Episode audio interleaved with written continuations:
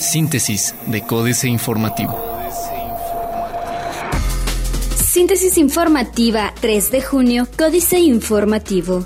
Códice Informativo. Marcos Aguilar buscará que los ciudadanos participen durante su primer informe. El primer informe de gobierno del municipio de Querétaro quedó definido para el día 15 de julio. Ahí se darán los resultados de los primeros nueve meses de gestión, anunció Marcos Aguilar Vega, presidente municipal de Querétaro. De acuerdo con Aguilar Vega, el informe incluirá un esquema de participación de los habitantes de la capital, quienes expondrán sus puntos de vista junto con representantes de las diferentes fuerzas políticas.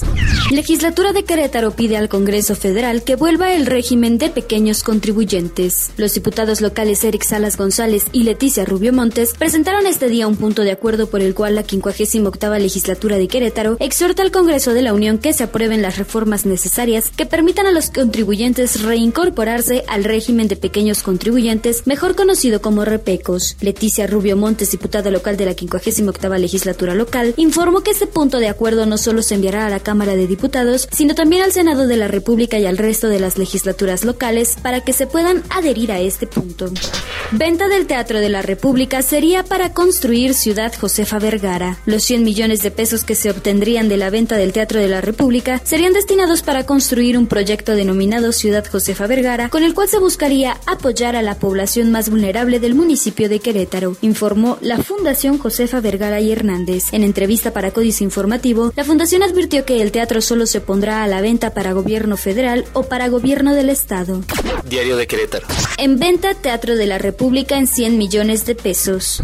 Listo el corredor central con 22 municipios, dice Marcos. Antes de concluir este mes, estará conformado el corredor central proyecto que será presentado ante el gobierno federal y el cual pretende abarcar 22 municipios de 5 estados de la región Bajío, y son Guanajuato, Hidalgo, Estado de México, San Luis Potosí y Querétaro, y hoy en pláticas para su integración, Michoacán, informó el presidente municipal de Querétaro, Marcos Aguilar Vega, durante un encuentro con los empresarios de la Coparmex, a quienes pidió arropar dicho proyecto ya que su objetivo es convertir a la región Bajío en una de las rutas industriales y económicas más importantes de Latinoamérica. Cuarto de guerra, chuecos. Extraña la puesta en venta del Teatro de la República, pero igual irán saliendo varias sorpresas sobre inmuebles que no obstante ser los más emblemáticos, padecen el abandono administrativo. El Auditorio Josefa, por ejemplo, que en 30 años no ha podido ser regularizado ante el municipio por ningún oficial mayor. Capacitación constante con nuevo sistema penal. Plaza de Armas. Dará Estado al sindicato incentivos económicos. Cobraban pero no trabajaban, dice Vega. Apoyará la iniciativa privada El Corredor Bajío, blindarán región. El Corregidor. Dan pormenores de informe de Marcos Aguilar.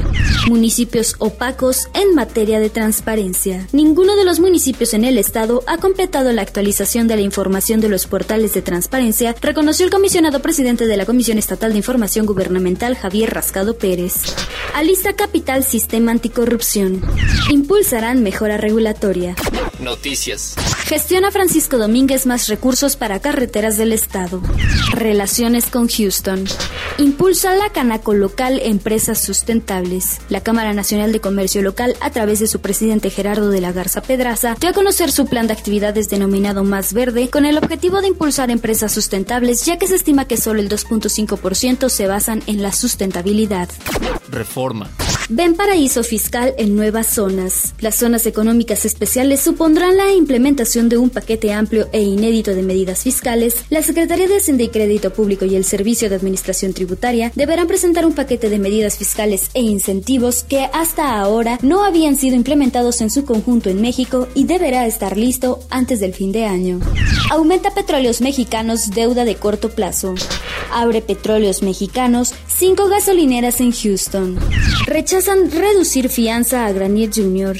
Un juez federal rechazó reducir la suma que pagó Fabián Granier Calles para conseguir su libertad provisional bajo caución en el proceso donde le imputan una presunta defraudación fiscal de 2.111.725 pesos. La jornada. El Estado no cederá el control de las zonas económicas especiales. En lo que va del sexenio, creció 78.2% la recaudación tributaria, revela el SAT. La educación de los jóvenes, uno de los retos más grandes de México, dice Azcárraga. Enfrenta a petróleos mexicanos regulación asimétrica al competir con las compañías privadas. Petróleos mexicanos enfrenta una regulación asimétrica en el actual periodo de transición y de competencia frente a las compañías petroleras privadas. Además, se le aplica un régimen fiscal diferenciado en asignaciones que es más confiscatorio que el aplicado a privados, asegura la ahora empresa productiva del Estado. Excelsior. Se debilita el peso. Organización de Países Exportadores de Petróleo afecta al tipo de cambio.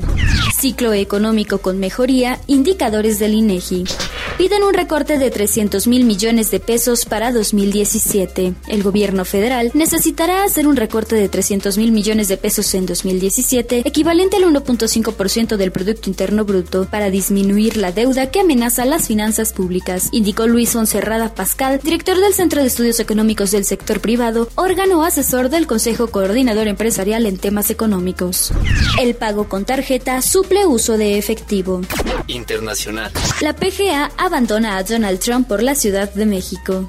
Análisis. Fujimori está cerca de llegar a la presidencia de Perú, pero Kuczynski la acecha. Paul Ryan, líder de la Cámara de Representantes de Estados Unidos, respalda a Trump. Ante el desgaste, Temer pretende fulminar de una vez a Rousseff. Otros medios. 12 datos que evidencian la magnitud de las amenazas cibernéticas de hoy. Apple reconoce fallo en sus servicios App Store, iCloud y iTunes. Dell apoyará a emprendedores. Las mejores apps para ordenar todas tus películas pendientes.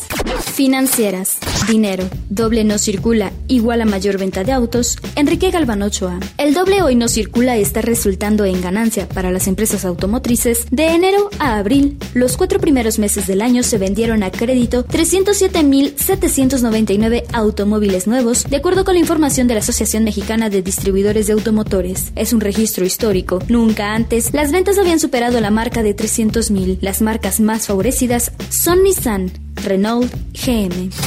México S.A. Deuda Pública Galope. Carlos Fernández Vega. El ritmo que lleva no alcanzará presupuesto alguno para pagar los compromisos gubernamentales en materia de deuda. Mes tras mes, el reporte oficial irremediablemente indica que el nivel de endeudamiento ha impuesto récord y que van por más. Pero no solo en el ámbito federal, sino en el estatal y en el municipal, mientras los habitantes de esta república empeñada son los encargados de pagarla. Capitanes. Tom Gravalos. Aprovechando el boom automotriz, el capitán de Pirelli en México arrancó ayer con la expansión de la marca en el país con el inicio de la construcción de su nueva planta en Silao, Guanajuato. La inversión es de 200 millones de dólares, generará 2.000 empleos y una producción de arranque de 2.5 millones de llantas. Políticas. Borracho e imbécil, jaque mate Sergio Sarmiento. No me preocupa gran cosa que los gobernantes piensen que soy un borracho o un imbécil. Yo pienso cosas peores de muchos, pero ninguno se inmuta. El problema es cuando estos gobernantes aprovechan el poder para restringir las libertades de los ciudadanos. Siempre dicen que es por nuestro bien, por supuesto, pero siempre actúan para hacernos daño. El canto del pájaro. Juan Villoro. La tecnología se relaciona de modo asombroso con la naturaleza. Uno de los efectos secundarios de la temporada de lluvia es que los celulares se mojan más de la cuenta. El remedio más socorrido consiste en meterlos en una bolsa de arroz. Cuando me enteré de eso, no pensé en una doméstica sabiduría para lidiar con la física del mundo, sino en una ofrenda de santería.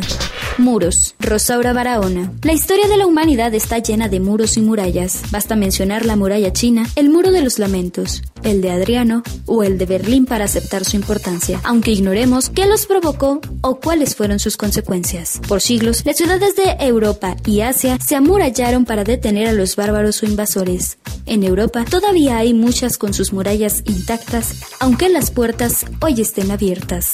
Astillero, elecciones, ¿qué tan sucias? Julio Hernández López. No es exagerado señalar al proceso electoral en curso como el más cargado de ingredientes oscuros y violentos de las últimas décadas. Nunca, como ahora, se había hecho tan presente el poder del crimen organizado, no solo para apoyar o inhibir ciertas candidaturas, sino incluso, ahora, con el creciente enfrentamiento entre cárteles partidistas en Tamaulipas. Nunca, como ahora, se había producido tal profusión de material de agravio entre candidatos y partidos, en una descarnada pelea que da cuenta de la densidad de los intereses en juego. Síntesis de Códice Informativo.